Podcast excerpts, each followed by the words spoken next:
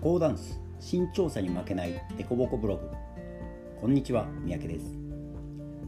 今日は5月の2日に投稿したスタンダードのコツライズでふらつかないためのアイディア参戦という記事をご紹介します。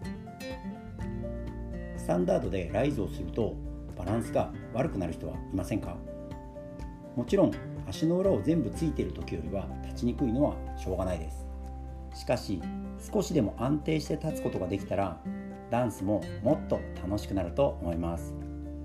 今日はライズする時にバランスが良くなるコツ3つを僕なりにお話しします。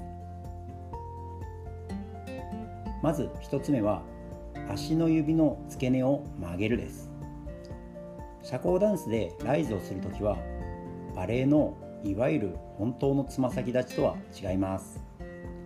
トーシューズを履いているわけではないのでボールつまり指の付け根のちょっと膨らんだところで立っています。体重は指先ではなくボールにかかっているのです。そのためかかとを上げるためには指の付け根の関節を曲げて立つようにします。この時足の裏に力が入っていると指が足の裏の方に近づく力が働くためボールが床から浮いてしまい結果的にかかとが地面に落ちてしまいます。ライズをしようとしているのに下に下がってしまうためさらに足の裏に力が入って上がろうとするという悪循環が起きやすいです。高く上がりたい気持ちは分かりますが指の付け根を曲げてボールを床につけて体重をかけたままかかとを上げるようにしましょう。2つ目は体重を少し前に移動することです。これは骨の位置とつながる部分がありますが基本的にボールに体重をかけてライズするので体重は少し前に移動することになります。かかとに体重の全部あるいは一部が残っていると一瞬は上がりますがすぐ床についてしまいます。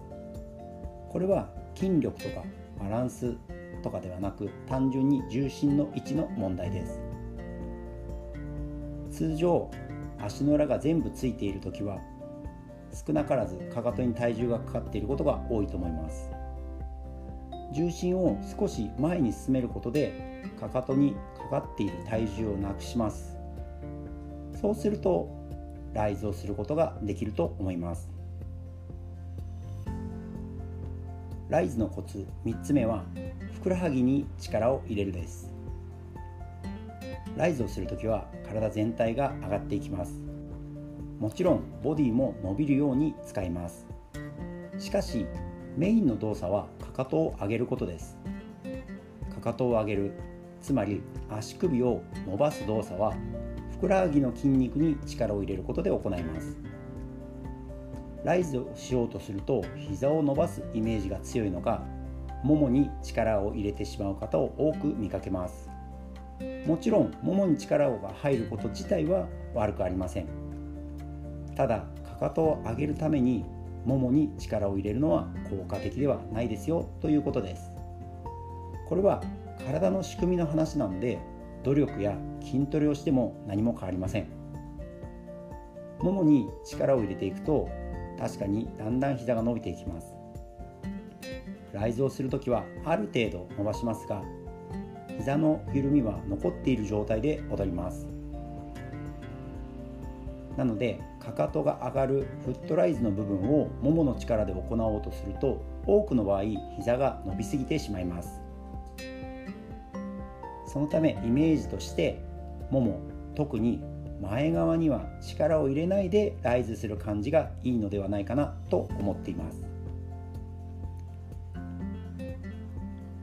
でも上手な人が踊っているところを見ると膝も含めて足がしっかりと伸びて見えます。そう伸びて見えるのです。スタンダードの衣装を想像してください。今月発売のダンスビュー6月号の表紙を見てもいいと思います。橋本組がホバーをして本田恵子先生の足がしっかりと映っています。とてもかかとが高く上がっていますが膝はどうなっているでしょうか？うん。多分緩んでいると思いますが見えないですよね。そう。この写真をパッと見ると膝も伸ばして高く上がっているように見えますが実はドレスの中ではある程度曲がっているのだと思います。男性もズボンの中あるいは塩ビ服の尻尾の影で見えないですがある程度緩んでいると思います。ただスタンダードの衣装では膝が見えないためつい見ていると膝が伸びているのかなという勘違いをしてしまうそういう仕掛けがあります。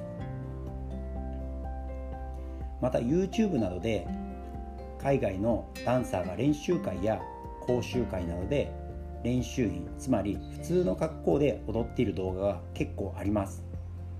そういうのを見るとああ意外と曲がっているんだなっていうのがわかると思うので探してみるといいと思います。